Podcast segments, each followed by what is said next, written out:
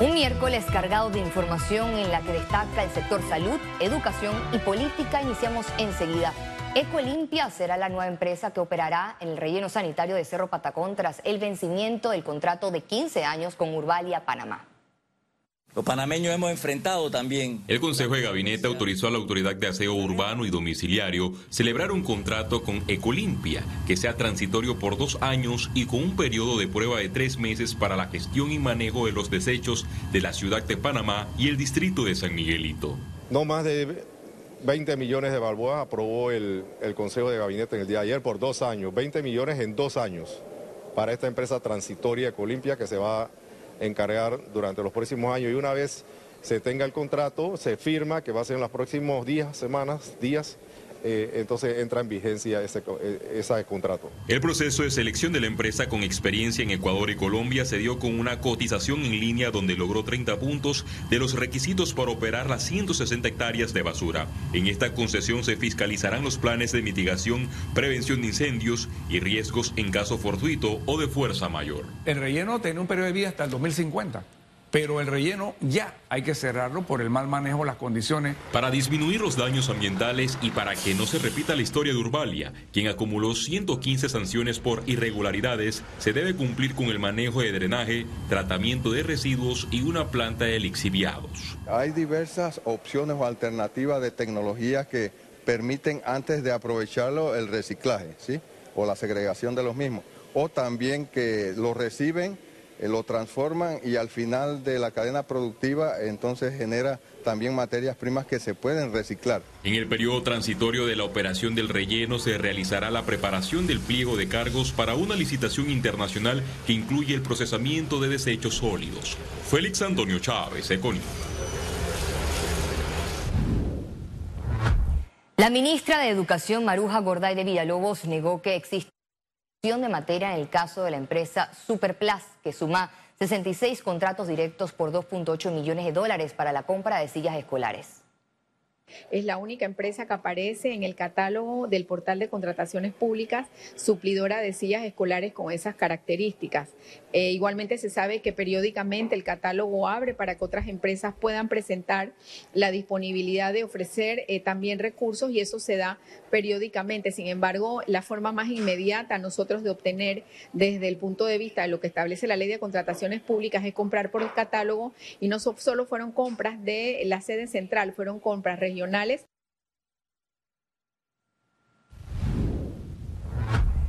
el presidente de la Asamblea Nacional de Diputados, Cristiano Adames, instó a ser públicos de alta jerarquía a presentar su informe de declaración jurada como parte de una medida de transparencia.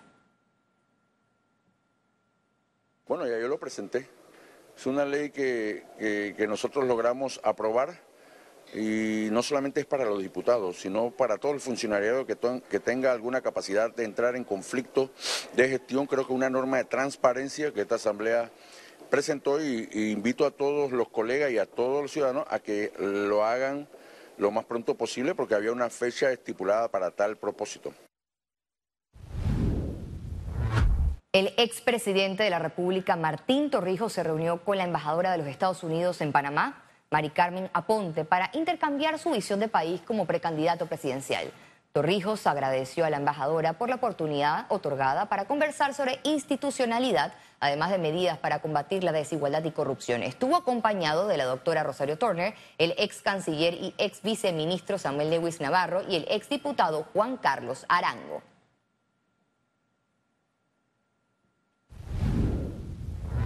El gobierno nacional ordenó el cierre de oficinas públicas y municipales a partir de las 12 del mediodía del jueves 6 de abril del 2023 por conmemoración de la Semana Santa.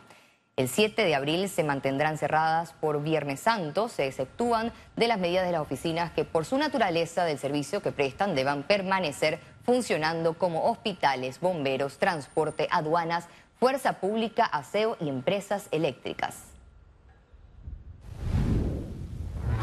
El presidente de la República, Laurentino Cortizo, se reunió hoy con Michelle Muchet, subsecretaria general de las Naciones Unidas y la nueva directora regional para América Latina y el Caribe del Programa de las Naciones Unidas por el Desarrollo. Muchet manifestó al mandatario la disposición plena del PNUD de apoyar a Panamá en tareas de cooperación como igualdad e inclusión social, económica y ambiental, ciudadanía y justicia, cambio climático, gestión ambiental y reducción de riesgos y desastres.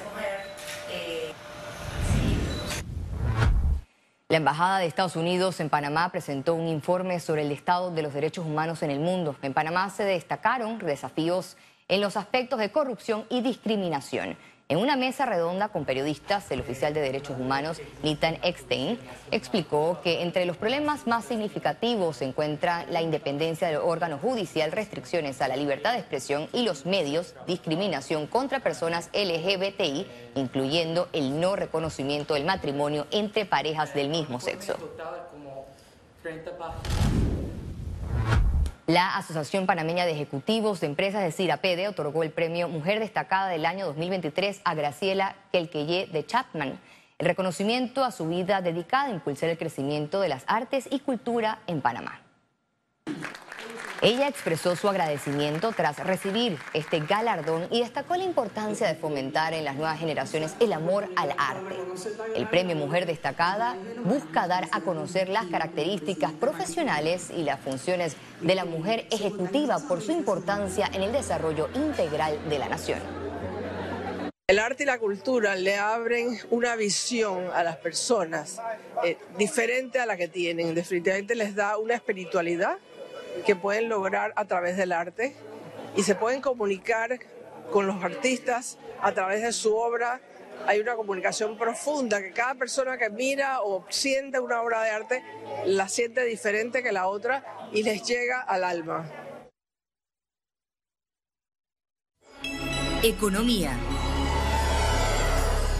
El Ministerio de Obras Públicas y el Consorcio Panamá Cuarto Puente suscribieron este miércoles la adenda que incorpora modificaciones al contrato original de la mega obra que generará 4.000 plazas de empleos directos. Autoridades destacaron que el proyecto del Cuarto Puente es el más importante de los últimos 20 años para el país, promoviendo el desarrollo del sector oeste, ya que agilizará el movimiento diario de 70.000 vehículos. Se espera que para finales de abril se retomen los trabajos de construcción un esquema financiero, una estructuración financiera que va a permitir la viabilidad de este proyecto, porque este proyecto, como estaba planteado, pues no se iba a poder ejecutar. Ahora, con esa aprobación que se dio la semana pasada y ya resueltos todos los temas técnicos, hoy damos el siguiente paso, que es la firma de eh, la adenda de disminución del proyecto, porque ha sufrido algunas disminuciones, porque como sabemos ya eh, la línea del metro no va a pasar por el puente. También va a impactar mucho realmente en el empleo de mano de obra, un sector que realmente lo necesita, y también en el movimiento de actividades que se dé el sector industrial. El Canal de Panamá recibió ingresos por 457 millones de dólares debido al cargo de agua dulce que pagan los barcos que utilizan la ruta, una medida anunciada hace más de tres años. Este cargo es parte de una estrategia para ofrecer una solución a largo plazo ante la falta del recurso hídrico y se aplica a todos los buques de más de 125 pies de largo que transitan por el Canal de Panamá ante la necesidad de aumentar la cantidad de agua. El presidente de la República, Laurentino Cortizo, autorizó la transferencia económica de 120 dólares del Vale Digital para las personas que todavía están afectadas por la pandemia. El Vale Digital se entregará a los panameños que cumplan con su corresponsabilidad hasta abril próximo, debido a que el pasado 28 de febrero el Consejo de Gabinete lo extendió por dos meses más.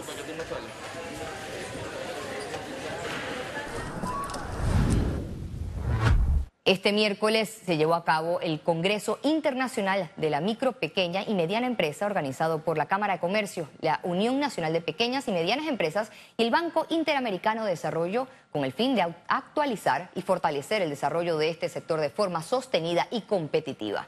Este encuentro empresarial realizado en el marco de Expo Comer, Expo Logística Panamá y Expo Turismo Internacional reunió expertos locales internacionales de gran trayectoria, quienes compartieron información para capacitaciones, tendencias del mercado y accesos a créditos. El sector reiteró la importancia de las MIPIMES para el desarrollo económico del país. Nosotros hemos identificado que la micro, la micro, pequeña y mediana empresa es realmente ese motor que genera la contratación y que genera los puestos de empleo a nivel nacional. El 96% del tejido empresarial panameño está compuesto por micro, pequeñas o medianas empresas. De hecho, dentro de la Cámara de Comercio, el 40% de nuestras empresas son pequeñas o medianas empresas. Un reporte del mercado laboral realizado por la empresa Concerta reveló que el salario promedio requerido en Panamá se ubicó en febrero en 1.039 mensuales, 4% menos que la expectativa salarial de enero. Según el estudio, el salario promedio requerido por los hombres es de 1.058 por mes, mientras que el de las mujeres es de 1.019. La posición de jefe o supervisor para el caso de ingeniería civil fue el de mayor requerimiento salarial, superando los 2.000 al mes. La ministra de Trabajo, Doris Zapata, aseguró que mensualmente se registran 22.000 contratos nuevos y que las cifras son positivas en comparación con los años anteriores. Para nosotros esto es positivo siempre y cuando podamos nosotros determinar que las actividades económicas están en movimiento. Y por supuesto, eh, esto nos garantiza a nosotros poder analizar cómo va el mercado laboral. Importante, eh, las cifras del desempleo que nosotros manejamos son las establecidas formalmente por el Instituto Nacional de Estadística y Censo y nosotros eh, pensamos que la proyección va en positivo. El diputado Eric Brose reiteró la importancia de que se revise el tratado de promoción comercial, además que se creen los mecanismos necesarios para que no afecte ni desaparezca la producción nacional. Nosotros descuidamos el sector productor, que es la segunda actividad generadora de empleos, pudiéramos causar una crisis social y esa crisis social pudiera causar afectaciones que lleven lógicamente a que Panamá se convierta en un país que, que practique la migración y también, lógicamente, que no tenga la paz social que existe hoy día. Entonces, en ese sentido, el sector agropecuario hay que protegerlo.